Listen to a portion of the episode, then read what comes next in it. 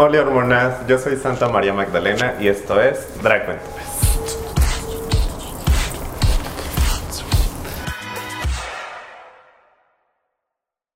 Hormonas. Ay, no puedo con esta víbora. El día de hoy les voy a contar una historia muy triste. Flora no va a estar un ratito aquí acompañándonos, pero ustedes no se preocupen, vayan a darle amor a Flora, muy importante, vayan a seguir la Flora que esto. Este, díganle que pues regrese pronto, por favor. Pero el día de hoy les tengo una sorpresa. El día de hoy les vamos a presentar a Pandemonio. Un aplauso en los estudios, por favor. Hola. Ella, ¿cómo estás? Muy bien, muy bien, gracias. Pero no nos vamos a quedar hoy solos porque vamos a hablar de tu entrevista para conocer. Casting. Ajá, el gran casting, para ver si sí o si no. Oh. Pero tenemos aquí a un invitado muy especial también. Acompañándonos en esta entrevista, Sandino. Un aplauso en los estudios también, por favor. Usted lo pidió, aquí estamos. ¿Y dónde estamos? Nuestra Flora tampoco es Nexus. Estamos en. Besotes anexos. El Hotel Nube 4 Oriente 407, Colonia Centro. Y este, si quieren rentar la terraza o un cuarto, les van a dar 15% de descuento si dicen que vienen por parte de Dragventuras. Además, son pet friendly, o sea, podemos traer a nuestros pequeñitos aquí y está súper bonito todo, o sea, creo que es uno de los mejores lugares en Puebla donde puedes venir a hospedarte visita Puebla, escuchen los pasillos que tiene gimnasio también. Entonces tiene gimnasio, son LGBT friendly. Ustedes visiten Hotel Nube. Hotel Nube. Entonces, vamos a entrevistar a Pandemonio para que lo conozcan, que va a estar aquí un rato en lo que Flora regresa. Y cuéntanos, Pandemonio, ¿cómo nació Pandemonio? Interesante pregunta. Bueno, pues yo desde siempre, este, bueno, no desde siempre, hubo una vez que tuve un verano libre y me puse a ver la serie de moda que era RuPaul Drag Race, porque no la había visto antes. Hice el maratón, creo que hasta la temporada 10 o algo así. Y justo cuando veía este, a las drags eh, participar yo decía, oh, esa es una muy bonita forma de expresarte, como que muy completa y muy variada, porque a pesar de que en Drag Race buscan cierto tipo de drags, este, siempre había un poquito de diversidad entre ellas y dije, eh, precisamente da esta pauta, ¿no? Y dije, ya, hasta ahí, ¿no? Qué bonito está. Y justo este, empezó como esa espinita de empezar a maquillarme y lo hacía sin necesariamente ser drag, más bien como pues para practicar, me hacía lo que, lo que sea en la cara. Y no recuerdo exactamente, creo que fue con un drag chileno, que vi que, ah, porque sabía de la existencia de los drag kings y justamente empecé a conocer que también no era necesario ser cierta persona para hacer cierto tipo de drag, o sea, cualquier persona puede ser cualquier tipo de drag. Y empecé a conocer que había hombres este, que hacían drag de hombres. Y por alguna razón me empezó a llamar ese tipo de estéticas, ese tipo de, de, trabajos y dije, oh, tal vez esto sea lo mío, lo que quiero hacer. Creo que este sea mi personaje. Y justamente por allá de la tercera temporada en Águila con Landon Sider, dije, oh, creo que este es el tipo de drag al que quiero hacer, ¿no? Como un drag king muy de terror o muy campi. Empecé a hacer mis maquillajes, este, referente ya más como un personaje drag. Ah, y también otra cosa, otro, otro contexto es que antes este, buscaba cualquier excusa para disfrazarme, cualquier fiesta, cualquier evento especial. Y ya juntando estos disfraces que tenía y este poco maquillaje que fui haciendo, pues ya fui armando mi, mi personaje. Y justo la tía Magdalena vio uno de esos y me dijo, mm, qué interesante. y me invitó a uno de sus shows y dijo, ¿crees que puedas participar? Y dije, pues va. Y, y, el resto es historia. No, fue mucho Pokémon, este, en ese tiempo de hechizo que estábamos como reclutando, ¿no? Porque era justo de que no solamente teníamos que ser... de drags que queríamos. Claro. que no solamente fueran reinas, sino que hubiera diversidad en nuestros espectáculos. Así es, y recuerda que si tú quieres ver a alguna draga en este programa, si tú quieres, si tú crees tener las actitudes, mándanos tu videito, ¿por qué quieres estar aquí? O si quieres nominar a alguna draga que esté aquí, dinos quién y nosotros tal vez, tal vez la contactemos. Y Ah. podrá estar aquí. Entonces, ¿para cuándo RuPaul? eh? ¡Ah! Ay, vamos siendo. ¿Tienes alguna pregunta para Panamá? Claro que sí. Eh, Pandemonio, ¿qué fue lo más difícil para ti eh, cuando empezaste a hacer drag? Yo creo que una de las cosas que más me ha costado trabajo es encontrar la seguridad de que lo que hago es válido. Porque justamente este, eh, en, el, en el drag, especialmente drag queen, todo es muy exagerado, muy colorido, las telas, el glamour. Y se tiene esta idea de que el king es lo contrario, ¿no? Está relegado como a esto más, más apagado, menos colorido, menos glamuroso. Puro smoking. Ajá. Y, y justamente me, me- me ha costado como que decirme que lo que yo hago es válido y este y, y darme esta seguridad de hacerlo no importa que sea mm, eh, porque siempre surgen estas dudas como de esto es suficiente drag esto es suficientemente drag esto es suficientemente llamativo esto es suficientemente este valioso para las demás personas y creo que eso es lo que más me ha costado como de decirme no lo que haces es válido y, y como eres y como lo hagas va a ser suficiente.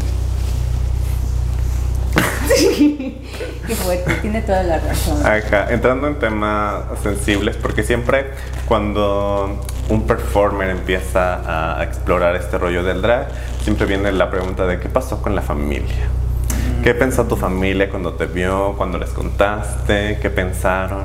Eres de closet. Ajá, eres drag de closet. No, justamente mi familia sí sabe que hago drag, pero bueno, es que yo desde chiquito siempre he sido muy artístico, siempre he estado o pintando, o recortando, o haciendo maquetas o lo que sea. Creo que lo que más le sorprendió a mi familia es que esté haciendo algo que es muy corporal, porque justamente yo no he sido, no era como que el niño que participaba en los bailables o en las obras de la escuela, pero justamente ahorita estoy haciendo algo que es muy corporal, muy performático, y también a mí me está este, gustando esta parte más este, del, más kinestésica. Creo que aparte de eso, mi familia lo ha visto como de adelante, es como que creo que era algo natural pensar como de, en todas estas Me cosas. caí. El fantasma. El fantasma de Flora. Ajá. Beso a Flor. Y justamente en esta parte de, de lo artístico, creo que fue como de... Ah, porque aparte les digo que ya hacía disfraces, esto aquí y aquello, entonces creo que fue algo que eh, lo tomaron muy naturalmente. Que tal vez no entiendan del todo, pero eso no les impide como apoyarme y este... Y pues eso, más que nada, apoyarme en, en este... En esta carrera dark. wow, qué bonito. Aprovechando de una vez la pregunta, ¿qué pensaron familia, Sandino? Qué buena pregunta, porque bueno, mis orígenes ya les dije que son poblanos, 100% mochos. y pues sí, como, como dice Pendemonio, yo también así como que siempre había fiestas temáticas y mi familia siempre se las tomaba muy en serio, entonces nos daban chance de que nos disfrazáramos de lo que fuera. Entonces yo, yo siempre me disfrazaba de papeles masculinos, ¿no? Porque, bueno, yo ahí siempre tuve ahí un dilema con mi familia, ¿no? Porque pues a mí me gustaban mucho las cosas masculinas y siempre me decían, es que tú eres niña, ¿no? Así, entonces siempre que tenía oportunidad, igual que Pandemonio, pues me disfrazaba, ¿no? Y pues nada, eh, pues ya, después un día este, le enseñé a mi mamá este, las fiestas a las que iba y me dijo, no, es que no me gusta que vayas a las orgías. y- Si quieren ir a la Aquella Sigan vez. Y hecho producción. "Ay, mamá, el boleto está barato, ¿no? Ah. Y entonces, este, pues sí se espantó mi mamá, pero pues ya al final pues ya no me dice nada porque pues sabe que es mi vida y voy a hacer de mi vida lo que yo quiera, aunque ella se enoje. Y bueno, algunos de mi familia sí saben que hago drag y están muy felices porque me dicen, qué bueno que te va muy bien con tus eventos. Y yo, gracias.